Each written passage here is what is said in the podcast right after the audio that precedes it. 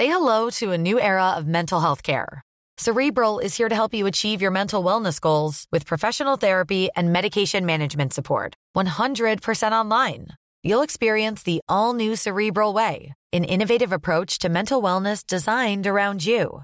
You'll get a personalized treatment plan from a therapist, prescriber, or both in a safe and judgment free space. Your cerebral therapist or prescriber will outline a customized plan with clear milestones along the way so you can get to feeling your best. With Cerebral, you're not alone in your mental health journey. We're here to empower you to live a fulfilling life. So take that first step towards a brighter future and sign up today at cerebral.com slash podcast and use code ACAST to get 15% off your first month. Offer only valid on monthly plans. Other exclusions may apply. Offer ends July 31st, 2024. See site for details. Hey, I'm Ryan Reynolds. At Mint Mobile, we like to do the opposite of what Big Wireless does. They charge you a lot we charge you a little. So naturally, when they announced they'd be raising their prices due to inflation, we decided to deflate our prices due to not hating you. That's right. We're cutting the price of Mint Unlimited from $30 a month to just $15 a month. Give it a try at mintmobile.com slash switch. $45 upfront for three months plus taxes and fees. Promote for new customers for limited time. Unlimited more than 40 gigabytes per month. Slows. Full terms at mintmobile.com. Armate. The Art of War. Gladiatoren. Morituri Thessaluland. Die Todgeweihten grüßen dich. So sollen die Gladiatoren Roms den Kaiser in der Arena begrüßt haben. Der neue Zyklus unserer Serie steht im Zeichen dieser professionellen Schaukämpfer. Wir erklären euch, wie Gladiatorenspiele entstanden, wer eigentlich als Gladiator kämpfte und warum sie auch nach ihrem Tod weiterhin wertvoll waren. Kapitel 1 Die Sklaverei Die meisten Gladiatoren waren, wie ihr sicher wisst, Sklaven. Es gab prinzipiell Ausnahmen. Wagemutige oder besonders verzweifelte Römer traten entweder in der Hoffnung auf Ruhm als Gladiatoren in Erscheinung oder verkauften sich selbst in die Sklaverei, um ihre Schulden zu tilgen. Diese sogenannten Freiwilligen, auch bekannt als Auctorati, kamen allerdings eher selten vor. Das Gros der Schaukämpfer bildeten als Verbrecher verurteilte Sklaven. Der Historiker Michael Grant schätzte, dass von fünf Gladiatoren einer ein freier Mann gewesen sei, die übrigen vier Sklaven. Dabei handelt es sich um schwerwiegende Verbrechen wie Brandstiftung, Mord oder das Entweihen eines Tempels. Sklaverei war in vielen antiken Gesellschaften das Natürlichste auf der Welt. Dabei bildete Rom keine Ausnahme. Die Idee, dass ein Mensch einen anderen Menschen besitzen konnte wie Vieh oder Land, war fest in den Köpfen der Menschen verankert. Sie war also selbstverständlich, so dass viele Forscher meinen, auch bekannte aufständische Sklaven, allen voran Spartacus, wollten niemals die Sklaverei per se abschaffen, sondern hatten lediglich selbst die Schnauze voll davon, einer zu sein. Ein Sklave wurde rechtlich nicht nur als Eigentum, sondern auch als Sachgut angesehen ähnlich wie Tiere im heutigen Recht. Es gibt exemplarische Fälle des römischen Rechts, die das veranschaulichen. Ein Fall ist unter Juristen bis heute legendär, weil er dermaßen konstruiert und theoretisch aufgebaut ist, dass er wohl nie im realen Leben passieren würde. Er trug sich folgendermaßen zu. Ein Herr lässt seinen Sklaven, dem ein furchtbarer Bart gesprossen war, von einem Barbier rasieren. An der frischen Luft, Währenddessen spielt eine andere Person daneben Ball und verschießt den Ball so unglücklich, dass er die Hand des Barbiers trifft, die gerade das Messer an der Kehle des Sklavens hält. Die Hand samt Messer rutscht ab und schneidet den halb rasierten Sklaven auf, aus dem daraufhin das Blut schießt wie aus einem Springbrunnen. Nun stritt man sich darüber, ob der Ballspieler dem Besitzer des Sklaven den Gegenwert des Mannes ersetzen müsste. Dass gerade ein Mensch gestorben war, interessierte niemanden. Das mag uns heute bizarr erscheinen. Aber so dachten die meisten Römer schließlich einfach. Ein weiteres Beispiel, das uns den rechtlichen Status von Sklaven vor Augen führt, findet sich in dem Werk De Agricultura. Dieses Standardwerk über Landwirtschaft stammt von Cato dem Älteren, einem der berühmtesten Politiker der Römischen Republik. In diesen Büchern schrieb er ganz unverblümt, wenn man einen Sklaven besitzt, der krank ist und keine Besserung in Sicht ist, so solle man ihm kein Essen mehr geben, denn das wäre nur Futterverschwendung. Wer nicht arbeiten kann, braucht keine Nahrung. So brutal das auch klingen mag, so funktionierte die Gesellschaft damals. So etwas wie Menschenrechte aus heutiger Sicht gab es schlicht und einfach nicht. Dass jeder Mensch frei und gleich an Rechten geboren ist, wie wir es heute praktizieren, wäre für römische Ohren nicht mehr als ein Schenkelklopfer. Würde einer von euch in den römischen Senat spazieren und den Männern dort erklären, dass Sklaverei grausam oder unethisch sei, die Senatoren würden brüllen vor lauter Lachen. Das römische Wort für Sklave lautet Servus. Unsere Grußformel Servus heißt frei übersetzt einfach Ich bin dein Sklave. Oder etwas eleganter übersetzt Ich stehe dir zu Diensten. Ein Dominus, das bedeutet nichts anderes als Herr, oder sein weibliches Pendant, die Domina, konnte mit dem jeweiligen Sklaven verfahren, wie immer sie wollten. Prinzipiell stand es ihnen beispielsweise frei, den Sklaven zu beschimpfen, zu verprügeln, ihm Nahrung oder Kleidung vorzuenthalten oder ihn einfach umzubringen. Es sind Sklavenhalter überliefert, die ihre Sklaven einfach nach Laune ermordeten, auch wenn das eher eine Ausnahme bildete. Auch sexuelle Übergriffe waren keine Seltenheit. Lass es uns bewusst hart ausdrücken. Du konntest deine Sklaven täglich vergewaltigen und niemand konnte dich dafür zur Rechenschaft ziehen. Rechtlich konnte man mit seinem Eigentum machen, was immer man wollte. Allerdings wäre das nicht sehr sinnvoll gewesen und kam dementsprechend selten vor, denn Sklaven waren nicht billig. Wie viel einer kostete, lässt sich schwer in einem Durchschnittspreis ausdrücken, denn er hing von vielen Faktoren ab. Wie alt war der Sklave? Wie groß oder kräftig? War es ein Mann oder eine Frau? Was konnte der Sklave? Lesen und schreiben? War er gebildet? Hatte er ein Handwerk gelernt? Konnte er kämpfen? Wie ihr seht, beeinflussen viele Parameter den Wert des Sklaven. Die Preisspanne ging also von bis. Um euch eine Vorstellung zu geben, kann man sagen, dass ein Sklave von den Dimensionen her in etwa so viel kostete wie ein Auto heutzutage. Ein Sklave durfte im Übrigen keinesfalls einen der Befehle seines Herrn missachten, völlig ungeachtet dessen, wie widerwärtig, entwürdigend oder absurd er auch gewesen sein mag. Er durfte natürlich auch nicht die Hand gegen sein Dominus erheben. Für die Disziplin unter den Sklaven sorgte ein einfaches, aber wirkmächtiges Gesetz. Wenn ein Sklave seinen Herrn umbrachte, wurden alle Sklaven des Haushalts zur Strafe hingerichtet. Scheißegal, wie viele es waren und ob sie Mitschuld trugen. In einem prominenten Fall tötete ein Sklave seinen Dominus. Besagtes Gesetz sollte ausgeführt werden und alle weiteren Sklaven mit ihm hingerichtet werden. Es handelte sich dabei allerdings um einen Haushalt von 6000 versklavten Menschen. Wenig verwunderlich waren auch die Erben des ermordeten Mannes nicht unbedingt scharf darauf, dieser Masse an Arbeitskräften beraubt zu werden. Vor allem wenn ca. 5999 davon wahrscheinlich schuldlos waren. In Rom war es vor allem in der Kaiserzeit der letzte Schrei, einen griechischen Sklaven zu halten. Rom, so kulturell und religiös, fiel von den Griechen auf. Immerhin hatten diese beinahe ihren gesamten Götterkanon geklaut. Auch wenn der Sklave kein Grieche war, gab man ihm gerne einen griechischen Namen, einfach um schick zu wirken. So wie im 18. Jahrhundert als Französisch als äußerst vornehm galt, sein Diener Jean nannte, obwohl er eigentlich Sepp hieß. Griechisch fungierte auch als Weltsprache im östlichen Mittelmeerorient seit der Eroberung Alexanders im 4. Jahrhundert. Jeder Mensch im Osten sprach Griechisch. So war es auch für Römer aus der Oberschicht Standard, fließend Griechisch zu sprechen. Es war neben Latein die einzige Sprache, die sie sich die Mühe machten zu erlernen. Ihr könnt es euch als Verkehrssprache so wie heute das Englische vorstellen. Beispielsweise soll Julius Caesar seine letzten Worte an Brutus nicht auf Latein, sondern auf Griechisch gesprochen haben. Kai Syteknon. Das bedeutet, auch du, Kind, Interessanterweise war es umgekehrt nicht so. Viele Griechen, auch wenn sie edler Abstammung waren und vielleicht sogar römische Bürger waren, sprachen kein Latein. Ein gutes Beispiel dafür ist Plutarch. Er lebte als Priester und Geschichtsschreiber im ersten und zweiten Jahrhundert nach Christus und genoss wegen guter Beziehungen das römische Bürgerrecht, sprach aber nur ein paar Brocken Latein. Wie hießen Sklaven eigentlich? Nun, manche rief man bei ihrem Geburtsnamen. Viele taufte man einfach selbst, dabei waren ulkige Namen nicht unüblich. Ein Sklave konnte beispielsweise Quarta Curia heißen, das bedeutet viertes Rathaus, oder Assinus, das bedeutet Esel. Cicero nannte seinen Sklaven Tiro, das bedeutet Rekrut in der römischen Legion. Was ihren Lebensstandard betrifft, müssen wir bei Sklaven differenzieren. Es gab Sklaven, die ihr Leben durchaus genossen und ein enges Verhältnis zu ihren Herren pflegten. Es gab Sklaven, die von ihren Besitzern geschätzt wurden und die man liebevoll behandelte. Ähnlich wie ein Haustier. Der Vergleich mag brutal klingen, aber so dachten die Menschen damals eben. Viele Sklaven wurden bei Zeiten sogar freigelassen und erhielten Taschengeld oder wurden als Erben ihres Herrn eingesetzt. Es gab aber auch Sklaven, deren Existenz ein Schicksal war, schlimmer als der Tod.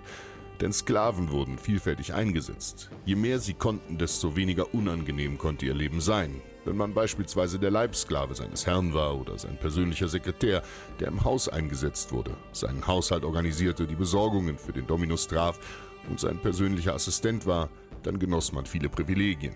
Gutes Essen, saubere Kleidung, ein trockenes, weiches Bett und ein gewisses Standing in der Gesellschaft. Wenn jemand Ciceros Lieblingssklave war, dann war er jemand. Dann führte er ein relativ gutes Leben. Wir dürfen niemals sozialen und rechtlichen Status miteinander verwechseln. Aufgrund ihrer tendenziell geringen Körperkraft wurden gern Frauen im Haushalt statt auf Feldern eingesetzt. Dabei kam es auch gern vor, dass der Hausherr diese Sklavin gleichzeitig als Geliebte nahm. Die Arbeit auf dem Feld zählte zu den schlimmsten, die einen Sklaven treffen konnte.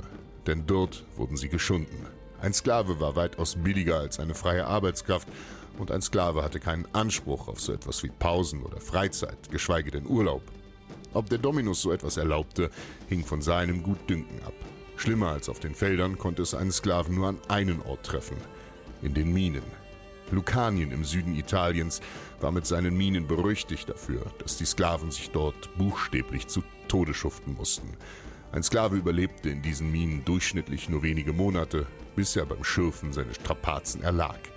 Wer das Pech hatte, länger zu überleben, verlor den Verstand. Zusammengefasst, wie das Leben eines römischen Sklaven aussah, konnte extrem unterschiedlich sein. Die einen fristeten ein Leben grausamer, als wir es uns auszumalen imstande sind. Manche Menschen hingegen lebten als Sklaven besser als der durchschnittliche freie römische Bürger. Kapitel 2 Die Ursprünge der Gladiatorenspiele Dabei handelt es sich um ein in der Forschung heikles Thema. Die genaue Herkunft des Sports ist bis heute nicht gänzlich geklärt. Wir wissen, dass es sich bei der Gladiatur nicht um eine ursprüngliche römische Idee gehandelt hatte. Sie übernahmen die Praxis der Schaukämpfe entweder von den Etruskern oder den Kampaniern. Das waren zwei Nachbarvölker der Römer in Italien. Besonders die Etrusker sahen die Römer als ein barbarisches und brutales Volk an. Es lag für sie also nahe, dass ihre nördlichen Nachbarn einem so blutrünstigen Sport frönten. Möglich ist auch, dass dieser Brauch über eine Ecke von den griechischen Kolonisten nach Süditalien kam. Auch bei ihnen waren Wettkämpfe zum Ehren eines Toten verbreitet. So erzählen es uns einerseits römische Schriftsteller wie Livius, andererseits hat man ganze Wände voll mit Fresken in etruskischen und kampanischen Gräbern gefunden, die kämpfende Männer darstellten. Dass diese Malereien in Grabanlagen gefunden wurden, hat einen ganz einfachen Grund. Gladiatorenspiele waren ursprünglich kein Sport zu Unterhaltungszwecken, sie waren Bestandteil von Bestattungsfeiern. Wenn vornehme Bürger starben, organisierten ihre Familien Schaukämpfe, die während der Totenfeier des Verblichenen über die Bühne gingen. Mit dem inszenierten Duell wollte man den Verstorbenen ein letztes Mal ehren. Dieses Ritual setzte sich im Laufe der Zeit auch bei den Römern durch. Ab dem dritten Jahrhundert vor Christus ließen auch sie bewaffnete Männer auf den Beisetzungen ihrer Ahnen kämpfen. Der erste dokumentierte Auftritt der Gladiatoren fällt zufällig in dasselbe Jahr, in dem der erste Punische Krieg begann. 264 vor Christus.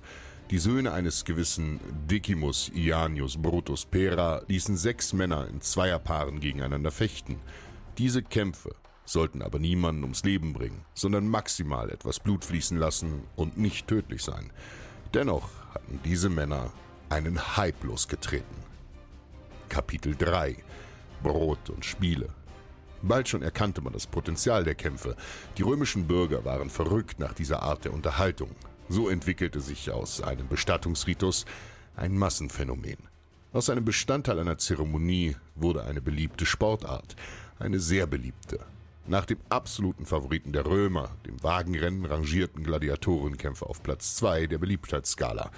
Man kann die Gladiatorenspiele von damals durchaus mit dem heutigen Fußball vergleichen. Allerdings hielt sich auch lange ihre Bedeutung im Bestattungswesen, denn bis ans Ende der Römischen Republik vor der Zeitenwende kämpften Gladiatoren auch bei diesen Veranstaltungen. Daneben ließ man Gladiatoren auch bei einer Reihe anderer Veranstaltungen auftreten, öffentliche oder private Festlichkeiten, Feste zu Ehren eines militärischen Siegs zum Beispiel, oder wenn man ein neues Gebäude einweihte.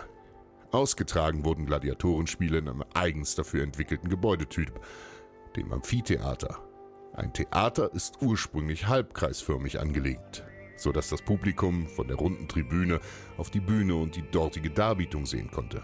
Amphi bedeutet einfach nur beide oder beidseitig. Das heißt, es war ein beidseitig mit Tribünen umschlossenes Theater. Diese Vergrößerung der Sitzgelegenheiten war auch bitter nötig, denn mit wachsendem Reich und wachsender Einwohnerzahl wollten immer mehr Leute an diesem Spektakel teilhaben. So war es auch wenig verwunderlich, dass diese Bauten in vielen Siedlungen einen sehr prominenten Platz einnahmen. Ein Synonym für das Amphitheater lautete Arena, manchmal auch behaucht Harena genannt. Wisst ihr, was Arena bedeutet? Sand. Denn über den Holzboden der Austragungsorte wurde Sand gestreut, hauptsächlich um das fließende Blut aufzusaugen. So konnten alle Innereien und Körperflüssigkeiten nach dem Kampf rasch entfernt werden. Der Sand wurde nach jeder Begegnung akribisch gesäubert und glatt gehakt. Man wollte schließlich keinen Kämpfer im Gedärm des Vorgängers ausrutschen sehen. Die Amphitheater gab es in jeder bedeutenden, halbwegs wichtigen Stadt und Siedlung quer durch das Imperium, von Capua bis Carnutum. Je wichtiger die Stadt, Ryan Reynolds here from Mint Mobile. With the price of just about everything going up during inflation, we thought we'd bring our prices down. So to help us, we brought in a reverse auctioneer, which is apparently a thing. Mint Mobile unlimited premium wireless. Ready to get 30, 30, bit to get 30, bit to get 20, 20, 20, bit to get 20, 20, bit to get 15, 15, 15, 15 just 15 bucks a month. So, Give it a try at mintmobile.com slash switch. $45 upfront for three months plus taxes and fees. Promo rate for new customers for limited time. Unlimited more than 40 gigabytes per month. Slows. Full terms at mintmobile.com. Hey, I'm Ryan Reynolds. Recently, I asked Mint Mobile's legal team if big wireless companies are allowed to raise prices due to inflation. They said yes. And then when I asked if raising prices technically violates those onerous two-year contracts, they said, "What the f*** are you talking about? You insane Hollywood ass." So to recap, we're cutting the price of Mint Unlimited from $30 a month to just $15 a month. Give it a try at mintmobile.com slash switch. $45 upfront for three months plus taxes and fees. Promo for new customers for limited time. Unlimited more than 40 gigabytes per month. Slows. Full terms at mintmobile.com. desto größer ihr Amphitheater. Das mit Abstand größte aller Amphitheater kennt ihr übrigens alle, das Kolosseum von Rom. Der Kaiser Vespasian ließ es erbauen, um sich ein Denkmal zu setzen.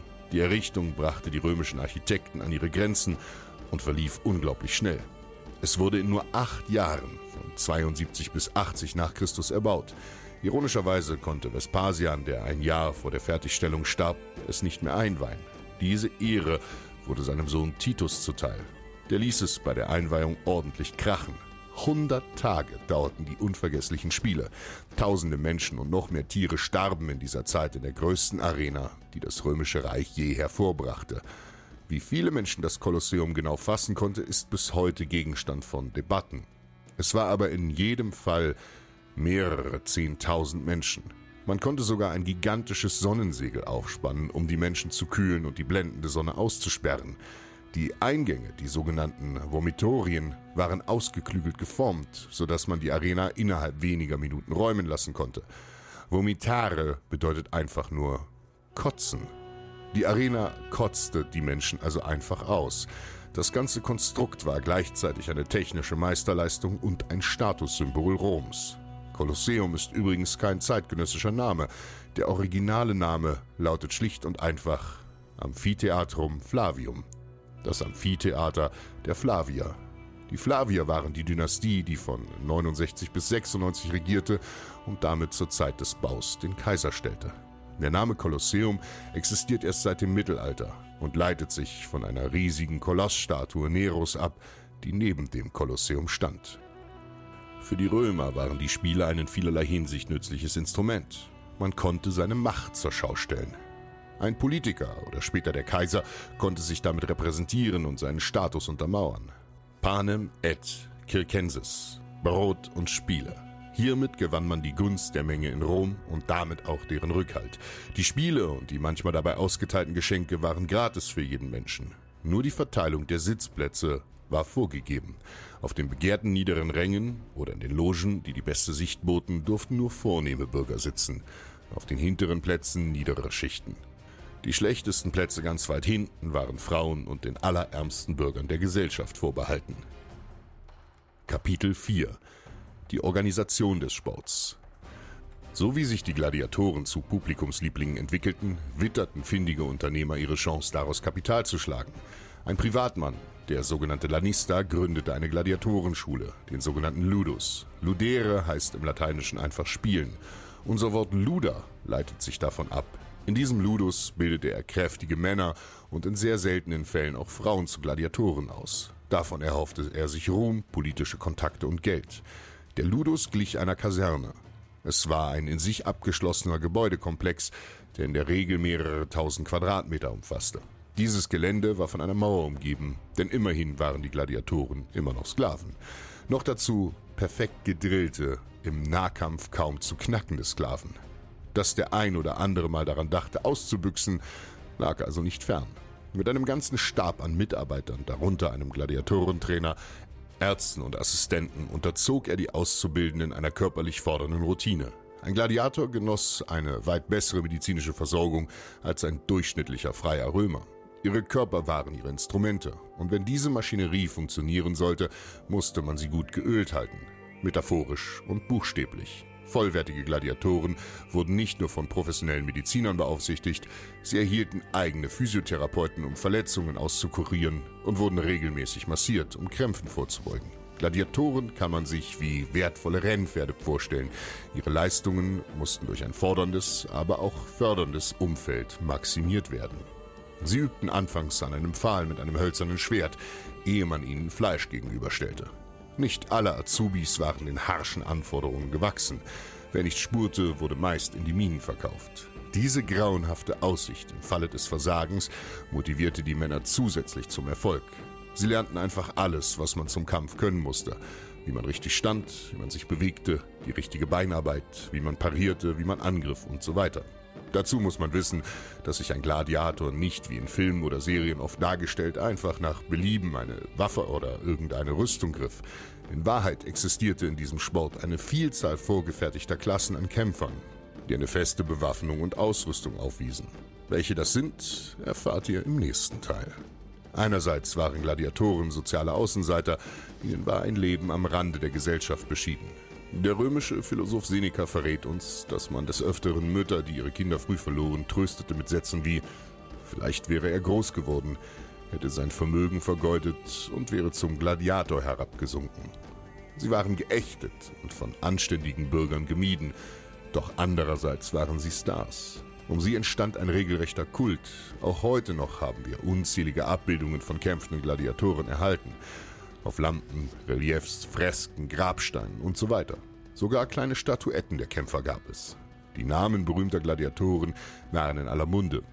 Antiken Berichten zufolge ließen sich manche Damen einen Gladiator nach Hause kommen für, nennen wir es, Privatvorführungen. Sogar wenn ein Schaukämpfer starb, füllte man sein Blut noch ab und verkaufte es. Die abergläubischen Römer schrieben dem roten Wundermittel mannigfaltige Wirkung zu, es sollte allerlei Krankheiten heilen und als Aphrodisiakum wirken. Diese fertig ausgebildeten Gladiatoren waren nach ihrem harten, rigorosen Training nicht einfach Sklaven. Sie waren Spitzensportler und damit immens wertvoll. Vor allem die Kämpfer, die es verstanden, die Menge für sich zu gewinnen. Der ideale Gladiator war nicht nur eine Killermaschine, die den Gegner einstampfte, er war ein Showman. Er sollte das Publikum durch akrobatisch aussehende Bewegungen und Ausweichmanöver zum Staunen bringen. Ähnlich wie beim heutigen Wrestling war manchmal der Gewinner eines Schaukampfs schon festgelegt und eine grobe Choreografie einstudiert. Dadurch gewann der Kampf optisch an Eleganz. Man kann es sich vorstellen wie bei einem Duell in Serien wie Game of Thrones oder Vikings. Alle Kampfszenen dort sind über Wochen hin sorgfältig von Nahkampfexperten entworfen und einstudierte Choreografien. So wie dort würde kein echter Kämpfer aussehen. Ein echter Kampf wäre weitaus schneller und weniger anmutig aber das Auge isst bekanntlich mit und deshalb werden Kämpfe idealisiert dargestellt. Also kurzum, bei den Gladiatorenspielen ging es nicht schlicht um zwei oder mehr Männer, die einander ausweideten. Es ging um Kampfkunst, um Entertainment und um Sport. Es ist auch ein hartnäckiger Mythos, dass Gladiatoren immer bis zum Tod gekämpft hätten. In Wahrheit endete, Pi mal Daumen, einer von zehn Kämpfen etwa tödlich. Beschaffung und Training eines Gladiators waren kostspielig. Bei jedem Kampf einen langjährigen ausgebildeten Profikämpfer sterben zu lassen, wäre ungefähr so, als würde man bei jedem Formel-1-Rennen auf Biegen und Brechen einen Boliden schrotten und den Fahrer gleich mit dazu. Die Kämpfe ließen bei den Lannistern, der Republik und des Imperiums die Kassen klingeln. Gefragte Gladiatoren wurden häufig von aufstrebenden Politikern gebucht, denn diese erhofften sich vom Ausrichten solcher Spiele Popularität. Auch für einen Gladiator konnten sich die Spiele lohnen, denn für gute Kämpfe gewährte ihm sein Besitzer Vergünstigungen wie Wein, Frauen und natürlich Geld. Viele Gladiatoren ließen ihr Leben in den Arenen, doch nicht alle von ihnen. Mit besonders viel Einsatz und einer gewissen Portion Glück konnte ein Mann sogar seine Freiheit auf dem Sand gewinnen. Wenn ein Kämpfer ein wahrer Star geworden war und seinem Dominus zufriedenstellend gedient hatte, konnte er das Rudis erhalten. Ein hölzernes Schwert, in das seine großen Siege geritzt waren. Dieses Rudis war ein Symbol seiner beachtlichen Erfolge und gleichzeitig seiner Freilassung. Manche Ex-Gladiatoren, wie der syrische Kämpfer namens Flamma, blieben nach ihrer Freilassung noch weiterhin im Sport aktiv. Er kehrte freiwillig in die Arena zurück, des Ruhmes und des Geldes wegen. Außerdem bildet er als Doktor den Nachwuchs an Gladiatoren aus. Doktor hat in diesem Zusammenhang nichts mit dem Arztberuf zu tun, sondern hängt mit der Doktrin, also der Lehre des Sports zusammen. Er war also der Gelehrte, wenn man so will. Wer konnte den Jungen besser zeigen, wie man Siege in der Arena errang, als ein Mann, der dutzende Male siegreich in jedem jener gestanden hatte? Die Männer müssen in einer Ehrfurcht erstarrt sein, von einem so erfahrenen, mit Narben übersäten Veteranen der Arena unterrichtet worden zu sein. Durch die Möglichkeit der Freiheitserlangung bot man den Sklaven auch einen Anreiz, sich brav und gehorsam zu verhalten. Als der Sklave Spartacus 73 vor Christus aus seiner Gladiatorenschule in Capua ausbrach, scharrte er Zehntausende Gleichgesinnte um sich und nahm blutige Rache an den Römern. Um so ein Debakel nicht erneut geschehen zu lassen, bemühte man sich nach Niederschlagung des Spartacus-Aufstands, die Sklaven wenigstens etwas menschlicher zu behandeln. Dadurch wollte man erneuten Revolten vorbeugen. Die Tierhetzen die Gladiatoren waren nicht die einzige Attraktion, die die Amphitheater zu bieten hatte. Es gab drei Arten von Kampf. Mensch gegen Mensch, Mensch gegen Tier und Tier gegen Tier. Die Tierhetzen nannte man Venationes. Die wenigen beneidenswerten Menschen, die gegen Tiere kämpften, nannte man Venatoren. Sie standen in Prestige und sozialem Rang noch unter den Gladiatoren. Wenn wir Gladiatoren mit Fußballern vergleichen, waren Venatoren so etwas wie Handballer. Sie waren ebenfalls speziell ausgebildet, um gegen eine Vielzahl von Tieren zu bestehen. Ihre Bewaffnung richtete sich danach, gegen welche Art sie antraten.